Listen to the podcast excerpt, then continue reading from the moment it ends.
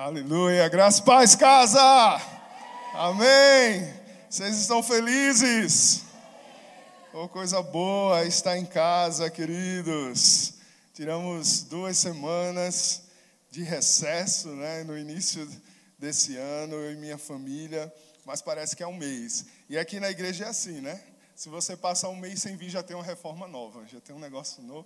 Eu preguei dia primeiro, era um púlpito, agora eu posso ir até a parede, que o púlpito continua, tá vendo coisa chique? Apenas 20 dias, porque a casa está constantemente em obras. Eu tenho certeza que vocês foram abençoados nos últimos domingos, sim ou não? Eu fui abençoado, eu recebi das mensagens também à distância e temos mergulhado naquilo que o Senhor quer trazer para nós nesses dias sobre essa palavra que o Senhor nos deu para esse ano como denominação 2023, o ano da casa cheia, né? baseado nesse texto bíblico, a parábola do grande banquete, aonde Jesus anuncia ainda há lugar. Saiam pelas ruas e pelas estradas, insistam porque o desejo de Jesus é que a sua casa, a sua mesa esteja cheia. E nós fazemos parte desse movimento e nós temos bebido daqui do que nós precisamos atentar logo no início deste ano, para que não estejamos fora desse movimento. E hoje eu quero reforçar algo que eu comecei falando ontem, lá na devocional, no nosso momento a casa em família. Eu trouxe uma devocional e falei sobre a presença de Deus, a importância de nós termos a consciência de que a presença dele é real e sempre está conosco. Você pode dizer para a pessoa que está do seu lado: Deus está aqui. Deus está aí do seu lado. Diga para ela. Não podemos esquecer isso, não podemos perder isso de vista, porque esse pensamento, essa certeza é o que divide a humanidade entre aqueles que de fato creem e vivem esta palavra e aqueles que não creem ou acreditam, mas não querem colocá-la em prática. É termos consciência de que Deus está sempre conosco. Seus olhos estão sempre, sempre atentos a nos observar, seus ouvidos estão sempre atentos a nos ouvir e seu braço sempre estendido a nos socorrer. Amém? E dentro dessa palavra e dentro do tema do nosso ano, eu quero falar hoje com você sobre o poder da presença de Jesus na casa. O poder da presença de Jesus na sua casa. O poder da presença de Jesus na nossa casa.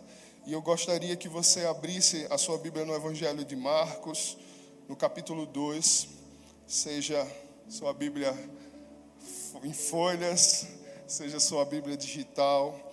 Abra ela no Evangelho de Marcos, capítulo 2, deixe ela aberta para que possamos fazer essa leitura juntos e irmos meditando juntos nesse texto. Marcos, capítulo 2. Quem encontrou, dá o famoso amém. Glória a Deus. Versículo 1. Dias depois, Jesus entrou de novo em Cafarnaum e logo se ouviu dizer que ele estava em casa. Muitos se reuniram ali, a ponto de não haver lugar, nem mesmo junto à porta. E Jesus anunciava-lhes a palavra. Trouxeram-lhe então um paralítico, carregado por quatro homens. E não podendo aproximar-se de Jesus por causa da multidão, removeram o telhado no ponto correspondente ao lugar onde Jesus se encontrava. E pela abertura desceram o leito em que o paralítico estava deitado. Vendo-lhes a fé, Jesus disse ao paralítico: Filho, os seus pecados estão perdoados. Alguns escribas estavam sentados ali e pensavam em seu coração: como ele se atreve a falar assim? Isto é blasfêmia. Como pode perdoar pecados a não ser um que é Deus? E Jesus, percebendo imediatamente em seu espírito que eles assim pensavam, disse-lhes: Por que vocês estão pensando essas coisas em seu coração? O que é mais fácil? Dizer ao paralítico: Os seus pecados estão perdoados, ou dizer: Levante-se, tome o seu leito e ande. Mas isto é para que vocês saibam que o Filho do Homem tem autoridade sobre a terra para perdoar pecados. E disse ao paralítico: Eu digo a você, levante-se, pegue o seu leito e vá para casa. Ele se levantou e, no mesmo instante, pegando o leito, retirou-se à vista de todos, a ponto de todos se admirarem e darem glória a Deus, dizendo: Jamais vimos coisas assim. Você pode fechar seus olhos. Pai querido, nós somos gratos pela tua presença tão real neste lugar, pela, pelo teu espírito fluindo aqui naturalmente, ministrando aos nossos corações alegria, paz. E a minha oração é que esse mesmo espírito traga, Senhor, aquilo que é da tua vontade para este povo, para a nossa casa, para a nossa família. Guia-nos à luz da tua palavra e à luz do teu espírito em todo o tempo, em nome e na autoridade de Jesus. Amém? Nós temos aqui uma história muito conhecida para quem está lendo a palavra, para quem faz uso dela, não apenas para decorar a sua casa, não apenas como um amuleto para atrair boa sorte ou para espantar má sorte a quem faça isso mas quem utiliza essa palavra como ela deve ser utilizada, para buscar entendê-la, para meditar no que está escrito nela e para deixar que o Espírito de Deus traga à tona o que dentro de nós está escondido e a luz da palavra emerge e nós podemos tratar. Aqui no texto, a palavra casa é pronunciada pelo menos duas vezes, se não me recordo. Jesus está em uma casa Jesus despede o paralítico para a sua casa. A Bíblia fala de casa em três contextos. A Bíblia fala da casa pessoa, eu e você podemos ser casa. Eu e você somos casa. Nós temos uma canção na igreja que fala sobre isso. Não é sobre o que temos, mas sobre o que somos. E a palavra de Deus diz que nós somos templo do Espírito Santo de Deus. Nós somos casa, morada, habitação do Espírito depois que Jesus veio ao mundo. A Bíblia também fala da casa no contexto do lar, as nossas casas, o lugar onde as famílias se reúnem, onde as famílias vivem, aonde há intimidade. E a Bíblia fala de casa no contexto de templo, casa de Deus, o lugar aonde os discípulos de Deus, aonde os filhos de Deus, aonde as pessoas que buscam ouvir e conhecer mais a palavra de Deus se reúnem. E ainda há um texto bíblico, em Atos, capítulo 2, versículos 46 e 47, que une o contexto templo com o contexto lar. E mais alguns outros textos bíblicos no Novo Testamento falam sobre essa igreja que também se reúne nos lares. E eu quero ler esse texto de Atos 2:46. Todos os dias continuavam a reunir-se no pátio do templo mas eles também partiam pão em suas casas e juntos participavam das refeições, com alegria e sinceridade de coração, louvando a Deus e tendo a simpatia de todo o povo. E o Senhor lhes acrescentava todos os dias os que iam sendo salvos. Amém? E assim nasceu a igreja de Jesus Cristo. É, esses são os primeiros relatos do que nós chamamos igreja primitiva, logo depois de Jesus ter ressuscitado e ter ascendido aos céus, a igreja começou o seu trabalho na terra e ela começou dessa forma, reunindo discípulos, reunindo-se nos lares, tendo algo em comum, partindo o pão, vivendo com alegria e sinceridade de coração, louvando a Deus em tudo. E o que mais nos chama a atenção, talvez nos dias que nós temos vivido, eles tinham a simpatia de todo o povo. Que desafio é nós vivermos uma vida que não está pautada em agradar as pessoas, mas em agradar a Deus, e mesmo assim termos a simpatia das pessoas. É um desafio ou não é? Hoje nós vivemos quase que um antagonismo, né? Parece que se nós estivermos caminhando para agradar a Deus, inevitavelmente estamos nos tornando inimigo das pessoas, inimigo da sociedade. E se nós nos pautarmos em agradar a sociedade, nós estaremos nos tornando inimigos de Deus. Existe um equilíbrio para isso? Existe. O equilíbrio é Cristo. O equilíbrio é Cristo. O equilíbrio é a palavra.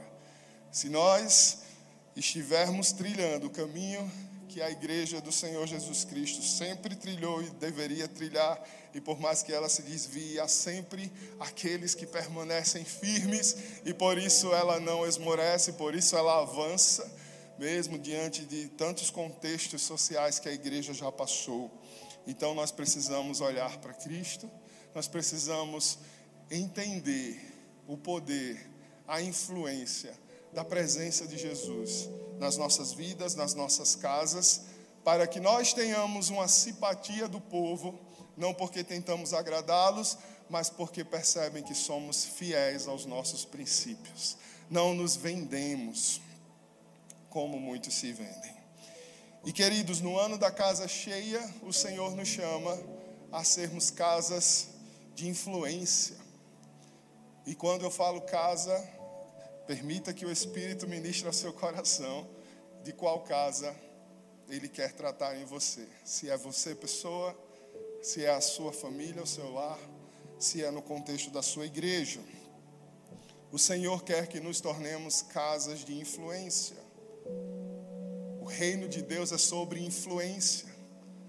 O reino de Deus é sobre nós ministrarmos os princípios de Cristo que trouxeram vida, que trouxeram é, a revolução do amor na terra, da graça, revelaram a graça ao coração do Pai, revelaram a glória do nosso Deus, e que nós influenciamos ou influenciemos o mundo ao invés de sermos influenciados.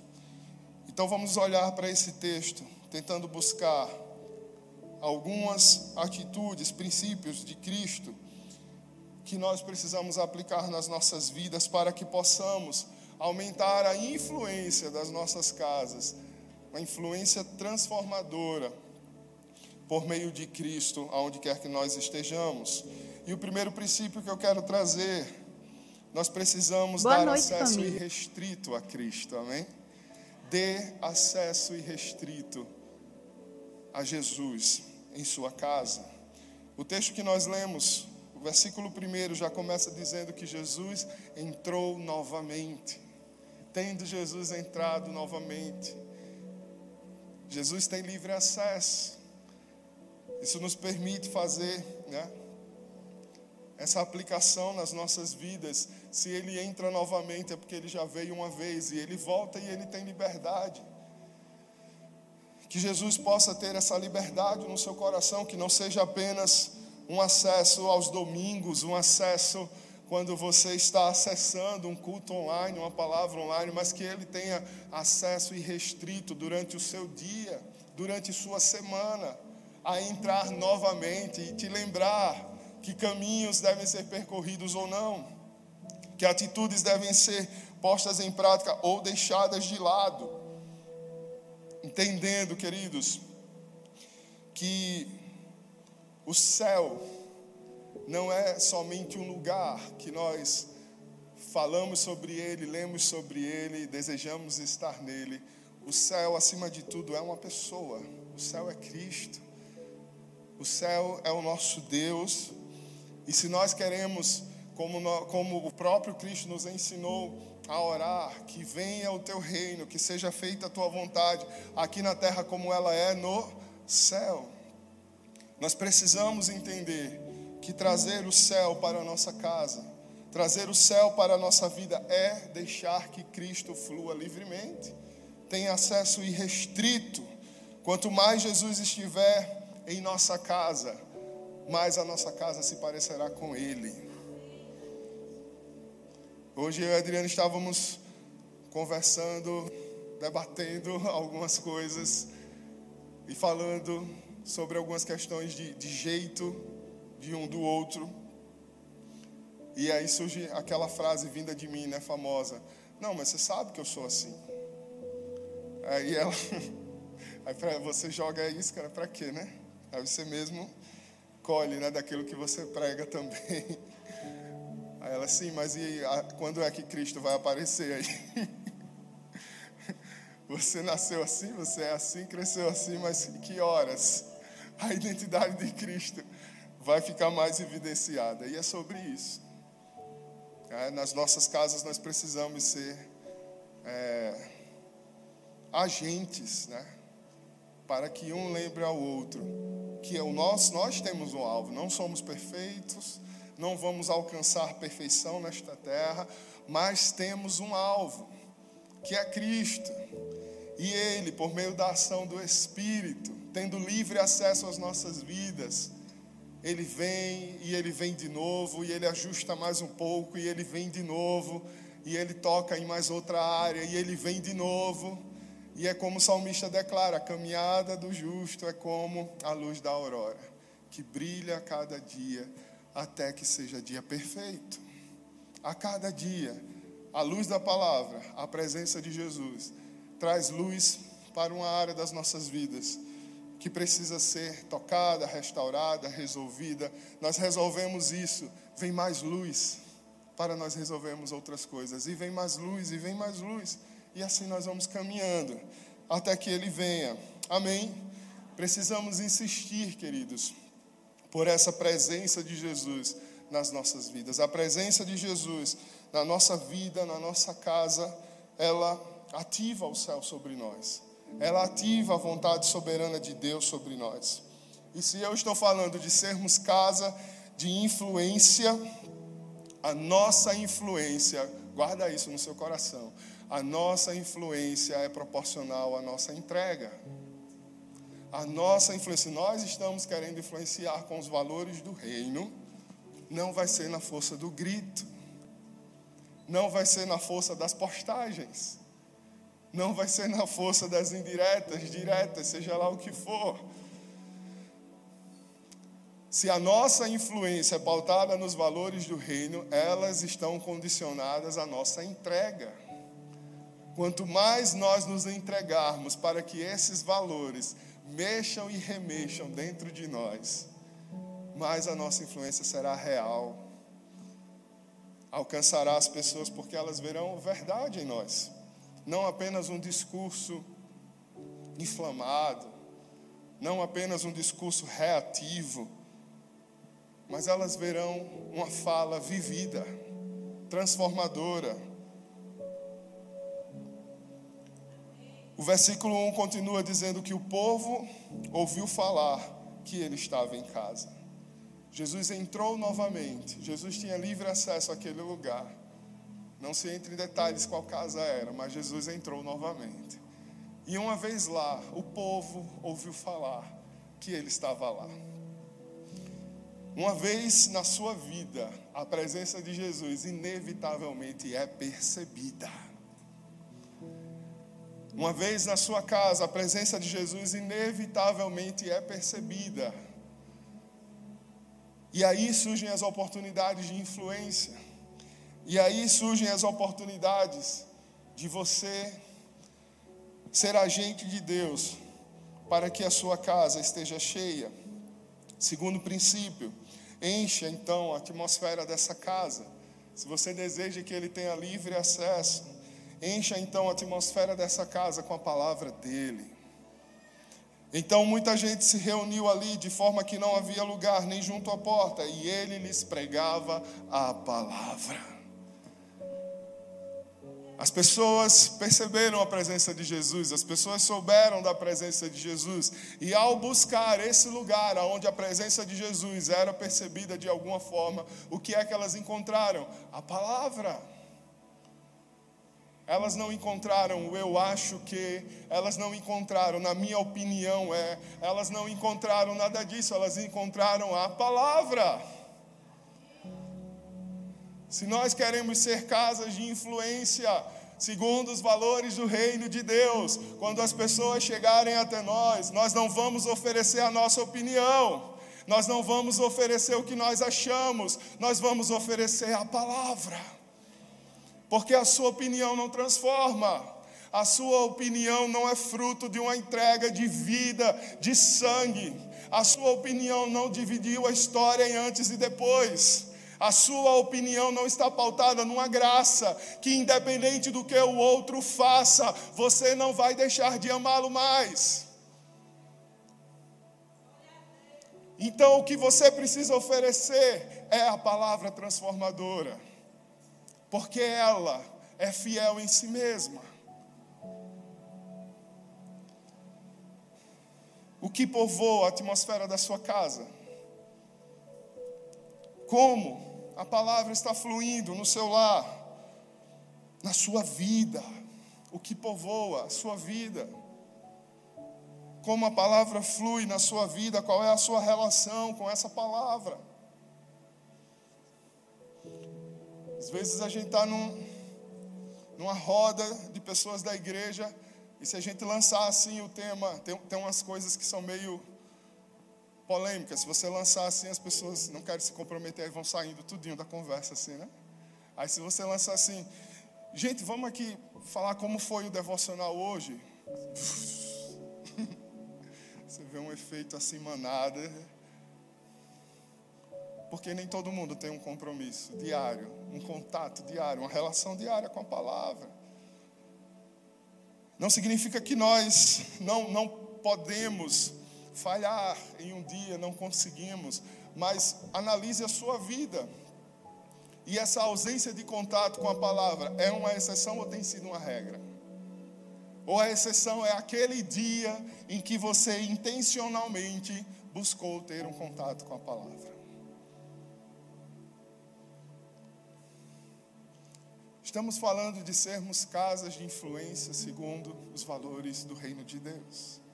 Estamos falando de experimentarmos nas nossas casas o poder da presença de Jesus. E não tem como, não, não tem outra maneira. A gente vai mudar o tema, a gente pode mudar a arte dos slides, a gente pode fazer N coisas, mas a receita é a única e é a mesma: é a palavra, é a palavra e é a palavra. Existem diferentes maneiras da palavra povoar a atmosfera do seu lar. O devocional que nós falamos aqui é um tempo que você dedica diário, para alguns 15 minutos, para alguns meia hora, para alguns uma hora, para alguns começa sem hora para acabar.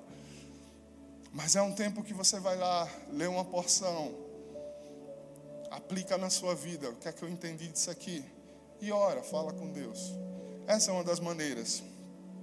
Mas você pode também estar intencionalmente ouvindo ministrações, lendo livros que falam sobre a palavra, tendo sempre o zelo de verificar a veracidade daquilo que está sendo abordado. Mas existem outras formas mais informais de mantermos a atmosfera da palavra nos nossos lares. Quando é perguntado para nós, é pedido um conselho, nas nossas conversas, nós podemos prestar atenção e sermos mais intencionais em mesmo que nós tenhamos as nossas próprias opiniões, o nosso próprio senso de justiça, oferecermos a palavra também nessa conversa, nesse diálogo. E de repente você mesmo está sendo ministrado por trazer a palavra, tendo uma opinião que muitas vezes ainda não se dobrou a ela. Torne a cultura da palavra presente. O ministério dos aliançados, o nosso ministério para casais aqui da igreja, falou-se no ano passado sobre a importância de termos um tempo juntos, família, um culto doméstico ou outro nome que queira dar, uma devocional em família. Vamos organizar, aproveita esse começo do ano, Aproveita que vai sair o horário dos meninos na escola. Aproveita que talvez o seu horário de trabalho esteja mudando. Faz uma nova rotina. A nossa mente é muito linkada né, a esses novos ciclos. Então o ano virou, ainda é o primeiro mês do ano. Então você está mais suscetível a fazer planos. Eu fiz até consulta com o nutricionista, minha gente, em janeiro. Negócio que, se não for em janeiro, não acontece em outra época do ano, não.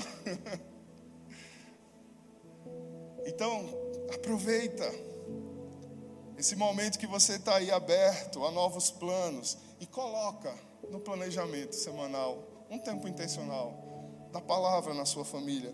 e faça a prova dela. E veja se ela por si só não vai mudar a atmosfera. Salmo 19, versos 7 e 8 dizem o seguinte a respeito da palavra: A lei do Senhor é perfeita e revigora a alma. Os testemunhos do Senhor são dignos de confiança e tornam sábios os inexperientes. Os preceitos do Senhor são justos e dão alegria ao coração. Os mandamentos do Senhor são límpidos e trazem luz aos olhos. Amém. Esse é o efeito da cultura da palavra nas nossas casas. Alma revigorada, aquela alma que chega exausta, sugada do mundo hoje, né?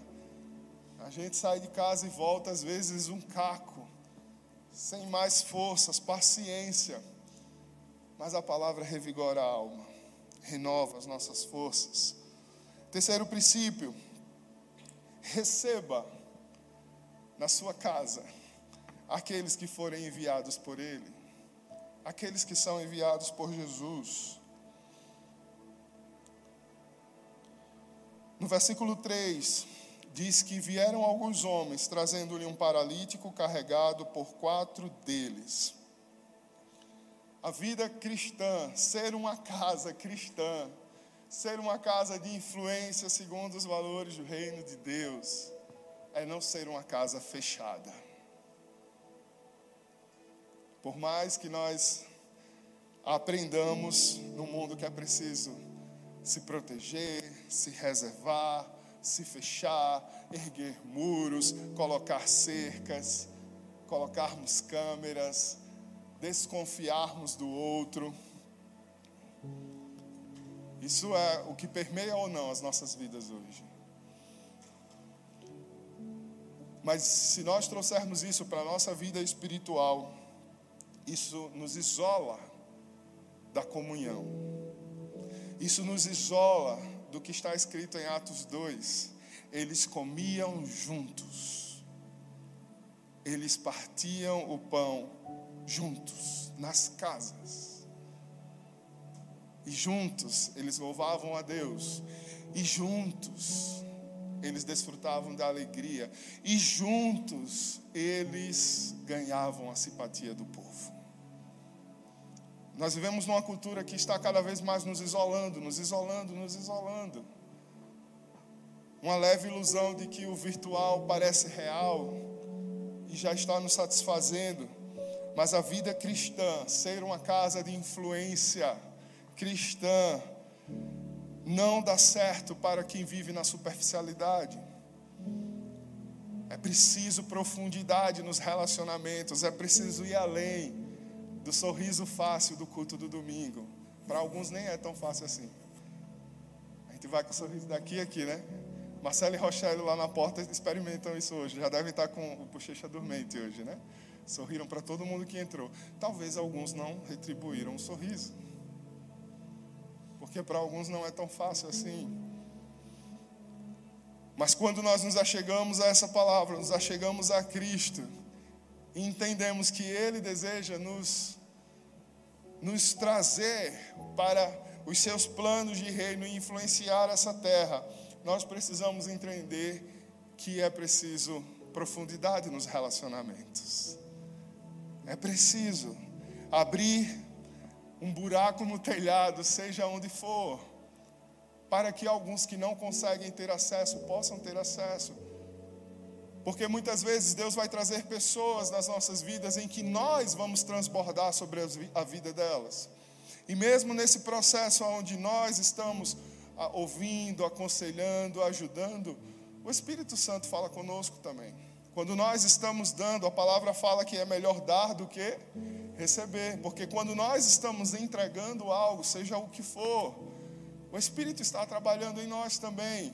É uma via de mão dupla muito forte. Nós tivemos uma ação social, evangelística no fim do ano passado aqui, abrimos a casa para a comunidade aqui do bairro e as pessoas estavam talvez muito mais felizes em servir do que até quem estava vindo para cá.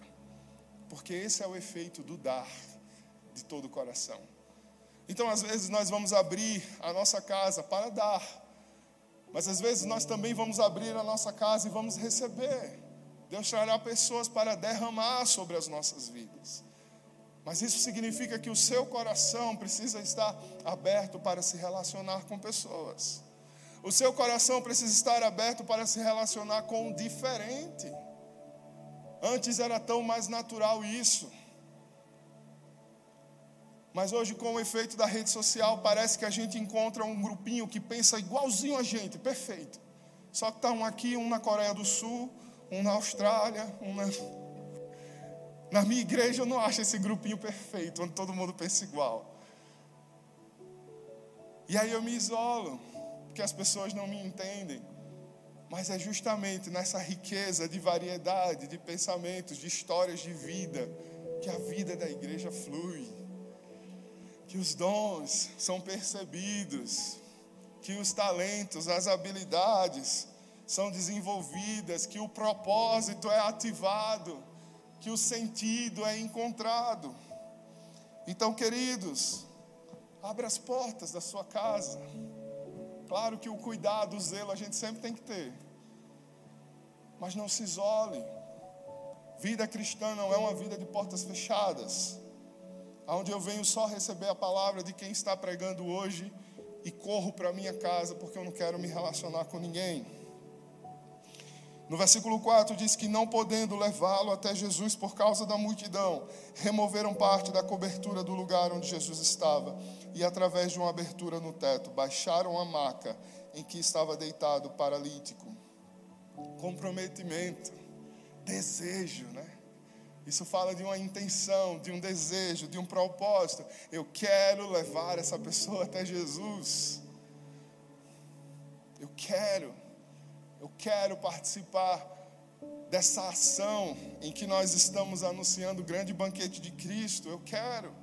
Eu quero que a minha casa, seja ela minha vida, seja ela minha família, seja ela minha igreja, seja essas quatro pessoas que estão ajudando aqueles que precisam e fazendo o esforço que for necessário para que eles cheguem até Cristo. Eu não quero ser acusado de ter faltado um esforço sequer, eu quero fazer o que está possível às minhas mãos. Então, cuidado com o isolamento, cuidado com a indiferença, cuidado com a frieza. Não se isole, não se isole dentro da sua própria casa. Não se isole dentro da sua própria casa. Alguns vivem cercados de pessoas, mas isolados. O ambiente do amor, da palavra, não flui a partir desse isolamento. E muitas vezes o que falta para que os corações se amoleçam para reconhecer o amor do Pai é o seu relacionamento com as pessoas. É mostrar que aquele que crê em Cristo não tem um coração gelado, frio, afastado e isolado, que Cristo é esse que nós estamos apresentando. Quarto princípio, Estabeleça a cultura da família de Cristo, da família dele, na sua casa. E qual é a cultura da família de Cristo? É a cultura do acolhimento.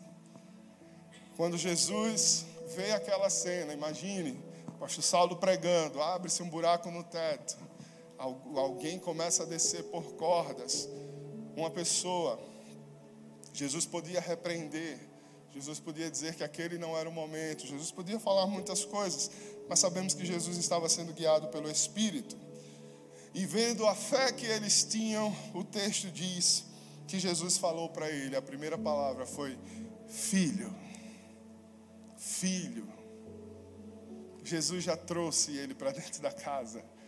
Jesus já declarou que não tinha mais nada que separasse ele daquele paralítico que estava ali. Jesus já cria um laço de amor. Jesus já cria um laço que remove as estruturas de julgamento, as estruturas de preconceito que foram concebidas enquanto aquele paralítico estava indo para aquele lugar. Jesus já estabelece uma relação de mais confiança. Ele diz: Filho. Jesus já estava anunciando, pré-anunciando o que ele faria na cruz que foi fundar uma nova família. Hoje nós somos igreja, família, porque Jesus fez isso naquela cruz. Porque Jesus disse agora: vocês cuidam uns dos outros. Olha, essa é a tua mãe, esse é o teu filho. A partir de agora, vocês são responsáveis uns pelos outros. Vocês não estão sozinhos. O corpo de Cristo, nós precisamos valorizar esse amor que Jesus tem pelas pessoas e suprir a carência que esse mundo tem da paternidade de Deus. Talvez você já ouviu em algum momento da sua vida, existe um vazio no tamanho do ser humano, dentro do ser humano que é do tamanho de Deus. E nada consegue suprir, preencher esse vazio, por mais que o ser humano tente. E esse vazio é justamente a orfandade, a separação, do nosso coração de filhos com o coração do Pai. E Jesus, em todo o tempo, está restaurando a paternidade de Deus nas nossas vidas. E nossas casas precisam ser agentes que renovam essa atmosfera da família de Cristo. Quinto, quinto princípio: deixe que Ele limpe todas as áreas da casa. Deixar Jesus entrar é deixar Jesus fazer a limpeza. Vendo que a fé que eles tinham, Jesus disse: Filho, os seus pecados estão perdoados. Jesus começa a faxina. Jesus começa a esterilizar a vida daquele homem. Seus pecados estão perdoados. Jesus está mandando embora a sujeira. Jesus está mandando embora as mentiras de Satanás que contaram sobre ele. Jesus está mandando embora todo o peso de maldição, de consequência dos pecados que ele acreditou que precisava carregar nos seus ombros por toda a vida. Jesus estava livrando os ombros daquele homem, declarando: os seus pecados estão perdoados. E é o que Cristo deseja fazer na vida de todos nós, porque o perdão dele, além de nos colocar na direção correta, né, arrependimento é nós sairmos da direção que nós estávamos seguindo e nós voltarmos para a direção de onde nós não deveríamos ter saído. O perdão de Jesus ajusta a direção das nossas vidas, mas além de ajustar, nos ajuda a nos manter nessa direção. Saber que somos perdoados quando vem a voz do acusador, quando vem a voz né, na nossa cabeça que diz: a gente não vai conseguir, você vai cair de novo, você vai envergonhar as pessoas de novo. Nós olhamos para Cristo e lembramos: eu já fui perdoado, eu já fui santificado, eu já fui justificado. E pensar nisso e lembrar disso e trazer isso no coração me mantém na rota certa, não me permite me desviar. Então, deixe que Ele limpe todas as áreas da sua vida, deixe que Jesus entre nos cômodos mais sujos, que talvez até hoje você tenha resistido em permitir que a palavra dele faça uma faxina. As mágoas, feridas emocionais mais profundas, deixe que Jesus entre lá para que você saiba o que é andar como alguém que é perdoado, como alguém que é sarado. Aleluia. Invista em um ambiente de leveza espiritual. Porque, por mais que toda essa maravilha estivesse acontecendo ali, havia sempre ao redor de Cristo os famosos religiosos. Havia sempre ao redor de Cristo aqueles que se julgavam conhecedores do bem e do mal, de todas as Escrituras. E no versículo 6, os mestres da lei. Mestre da lei significa aqueles que conheciam muito bem a palavra, aqueles que conheciam muito bem as Escrituras sagradas. Eles começaram a pensar no seu íntimo, porque esse homem fala assim? Quem pode perdoar pecados a não ser somente Deus. Eu tenho certeza que se você não falou, você já ouviu alguém dizer quando foi pedido em perdão: Quem sou eu para perdoar? Quem perdoa é Deus. E fala como se tivesse por cima da carne seca, né? Quem perdoa é Deus, vai se ver com Ele, você vai queimar no fogo do inferno. É o que está implícito, né? Não tem coragem de dizer, mas é o que está implícito. Não, você não tem que me pedir perdão, porque quem sou eu para perdoar? já condenou, julgou, sentenciou, né? Quem perdoa é Deus. E essa fala revela apenas um coração pesado, um coração amargurado, um coração ferido. Essa fala fala muito mais de quem está falando do que de quem está ouvindo. Jesus percebeu logo em seu espírito, né? E lhes disse: Por que vocês estão remoendo essas coisas em seus corações? Por que vocês estão remoendo coisas negativas em seus corações? Por que vocês estão aí se julgando melhores do que os outros? Por que vocês estão sentenciando as pessoas? A religiosidade resseca o coração coração ficar seco e só oferece sequidão para as pessoas. Não tem uma fala leve, não tem uma fala de aconchego, não tem uma fala de graça, não tem uma fala. Jesus é a teologia perfeita, amém? Se nós temos dúvida se algo vem de Deus ou não vem de Deus, não nos cabe sentenciar pessoas no nosso coração, nos cabe olhar para Jesus e buscar dele a verdade, porque ele é o caminho, a verdade e a vida. Se eu não sei, e também não me cabe sentenciar, vamos buscar em Jesus, e Jesus declarou: o que é mais fácil então? Jesus nunca seguirá a lógica humana. É por isso que eu não consigo né, atrelar Jesus a nenhum movimento humano sequer, porque em sua riqueza da palavra, em sua riqueza na história da humanidade, nunca a lógica humana foi seguida. Jesus está fazendo exatamente isso. Aos nossos olhos humanos, talvez fosse mais fácil perdoar pecados do que a cura física. E Jesus diz: o que é mais fácil? Limpar um coração de uma pessoa, transformar a vida de um homem, de uma mulher, pegar aquele que dizem: esse jamais vai mudar, esse jamais vai se converter, jamais vai deixar o vício dele jamais vai deixar de ser essa pessoa que a gente conhece. Que é mais fácil? Curar um paralítico ou transformar o coração humano?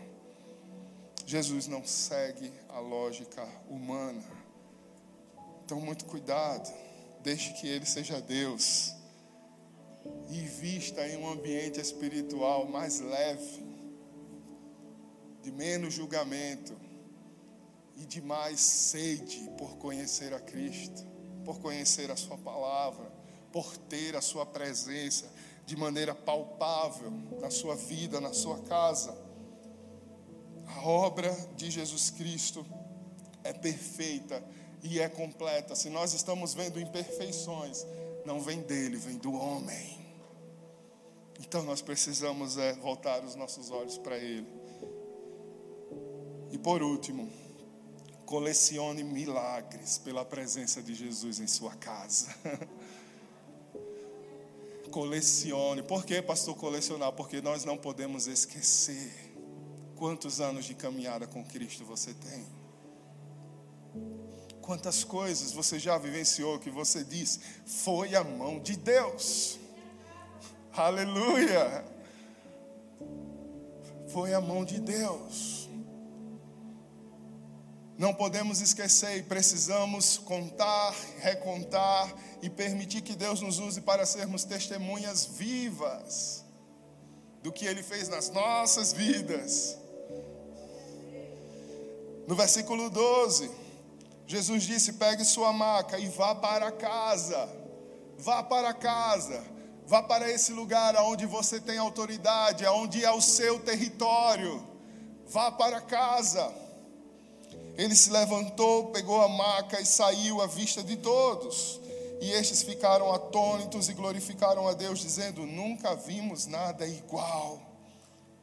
a obediência por meio do discipulado, por meio de cercar o ambiente da nossa casa com a palavra. Se a palavra nos confronta, nós só temos dois caminhos: ou obedecemos ou ignoramos.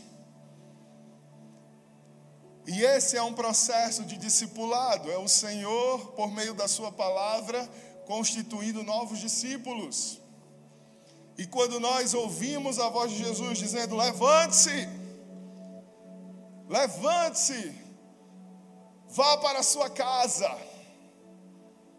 porque eu estou te curando, porque eu estou resolvendo as coisas que estavam amarradas no seu coração, eu estou te limpando, os seus pecados já foram perdoados, essa dor já foi levada na cruz. Levante-se e vá para casa. Quando nós obedecemos a voz do nosso Mestre, nós atraímos o ambiente do sobrenatural para o nosso lar.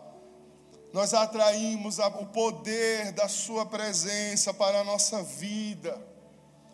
Isso não, não é sobre pessoas, não existe pessoas prediletas, não existe pessoas mais queridas, não existe pessoas que são mais suscetíveis por quem elas são para o agir de Deus. Existem atitudes que movem os céus.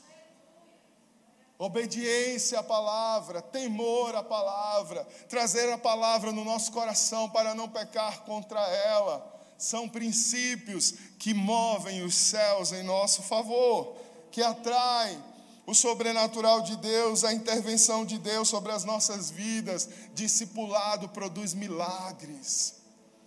Discipulado, ajustar a nossa vida à luz da palavra de Cristo, produz milagres, e esses milagres devem ser colecionados e testemunhados, porque testemunho significa fazer de novo. Quando você conta o que Deus fez, Deus faz de novo na vida de outras pessoas.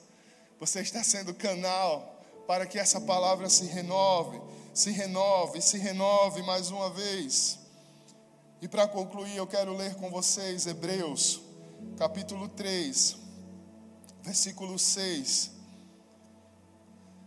Mas Cristo é fiel como filho sobre a casa de Deus, e esta casa somos nós. Se é que nos apegamos firmemente à confiança e à esperança da qual nos gloriamos. Cristo é fiel sobre a casa de Deus e essa casa somos nós. Se nos apegarmos firmemente a essa palavra a confiança e a esperança que nós dizemos que carregamos. O povo de Deus, os cristãos, os discípulos de Cristo, são um povo da fé, são um povo da esperança. Então nós precisamos viver como tais, amém? E eu queria te convidar a se colocar em pé. Feche seus olhos. É o momento de você refletir mais um pouco sobre o que nós expomos aqui. Reflita como sua vida se encaixa nisso, se é que faz sentido para você. E é hora de aí no seu coração você dar uma resposta para Deus. Que é que você tem para dizer para Ele? Jesus te trouxe aqui para dizer a mesma coisa que Ele falou para o paralítico e para aquelas pessoas que estavam ali procurando por Ele, para que vocês saibam que o Filho do Homem tem na terra autoridade para perdoar pecados. Não se esqueçam que o Filho do Homem tem na terra autoridade para fazer aquilo que parece impossível a olhos humanos mudar pessoas transformar corações. Aquela pessoa que você disse não tem mais jeito, talvez você disse para você mesmo: não tem mais jeito, não tem mais jeito. Cristo diz: para que você saiba que o Filho do Homem tem na terra autoridade para perdoar pecados. Levante-se Levante-se desse lugar de vergonha. Levante-se desse lugar de dor. Levante-se desse lugar de sofrimento. Levante-se, levante-se, assuma sua responsabilidade. Pegue sua maca, levante-se. Faça a sua parte, levante-se. Volte para sua casa, volte para o território que você não deveria ter abandonado. Quem está cuidando da sua casa, quem está cuidando do seu lar, quem está cuidando do ministério que o Senhor colocou nas suas mãos, no seu coração, levante-se. Levante-se e veja se Ele não fará outra vez. E totalmente diferente daquilo que você está imaginando, planejando em seu coração, porque o Senhor não tem compromisso nenhum com a sua lógica. Ele está compromissado com a Sua palavra, Ele está compromissado com o seu plano para a nossa terra e para a humanidade. Levante-se e veja se Ele não vai te incluir nesse projeto lindo. Levante-se e experimente o poder da presença de Jesus na sua vida. Não estou aqui fazendo um apelo para você se tornar um religioso. A religião complica as nossas vidas. A religião complicou a nossa sociedade. Jesus não veio estabelecer uma nova religião. Jesus quer entrar nas nossas casas. Jesus quer conviver conosco. Jesus quer se relacionar conosco. Eis que eu estou à porta e bato. Se alguém ouvir a minha voz e abrir a porta, eu entrarei em sua casa, cearei com ele e ele comigo. Jesus quer relacionamento, Jesus quer fazer parte do seu dia. Não é sobre religião, é sobre a presença dEle. O poder da presença que quebra a dureza de coração. O poder, o poder da presença que liberta dos vícios. O poder da presença o poder da presença. Deseje essa presença. Invista seu dinheiro, seus recursos para conhecer mais dEle, para beber mais dEle. Invista seu tempo. Todos queremos as bênçãos, as promessas. Mas para toda promessa, para toda bênção, do nosso Deus sempre terá um levante-se. Levante-se, pegue sua maca. Levante-se. Faça a sua parte, haja, expresse. A tua maravilhosa graça nos revela quem somos, e mais do que isso, nos revela quem tu és mesmo como estamos, mesmo na nossa situação, a tua graça nos chama para perto, a tua graça estende o teu braço, a tua graça diz: Filho, filha, eu te quero perto de mim, de novo e de novo e de novo. Que nós possamos habitar nesse lugar, Senhor, que nós possamos fazer da tua presença a nossa morada. E assim como tantos declararam na tua palavra, se o Senhor não for conosco, nós não nos moveremos. A tua presença é o que nós temos, Senhor de mais poderoso nas nossas vidas. Se o Senhor não for comigo nessa promoção de emprego, se o Senhor não for comigo nesse relacionamento, se o Senhor não for comigo nessas decisões que estou tomando, eu não quero me mover, Senhor. Eu não quero trocar a tua presença, Deus. Nos perdoa por todas as vezes que nós trocamos a tua presença. Trocamos a tua presença pelas nossas próprias opiniões, pelas nossas próprias certezas. Nada, nada se compara a essa presença que aquece o nosso coração, que queima o nosso espírito eu não quero estar certo, Senhor, eu quero estar na tua presença. Eu quero estar na tua presença e encontrar nela as tuas verdades, as tuas maravilhas e desfrutar da tua bondade, da tua fidelidade. Oh, eu quero habitar na tua casa todos os dias da minha vida, Senhor. Aleluia. Que essa possa ser a convicção e o desejo que você sai daqui hoje no seu coração nada, nada, nada é mais importante do que a presença de Jesus nas nossas vidas, na nossa casa. É ela que vai mudar qualquer situação, transformar qualquer atmosfera. Tudo aquilo que você disse que era impossível, que não tinha jeito, realmente não tem sem Ele, não tem com Jesus. Todas as coisas são possíveis ao que crê. Ele é poderoso para fazer muito mais do que nós pedimos, pensamos ou imaginamos. Queremos entregar, Senhor, novamente, novamente, como Jesus entrou novamente naquela casa. Nós queremos dizer novamente, Jesus, entra, entra na minha casa, entra na minha vida, mexe com as estruturas. Entra, Jesus, e faz o que quiser. Tu és dono. Aplauda mais uma vez a graça e a presença do nosso Jesus. Aleluia. Obrigado, Jesus. Obrigado. Obrigado.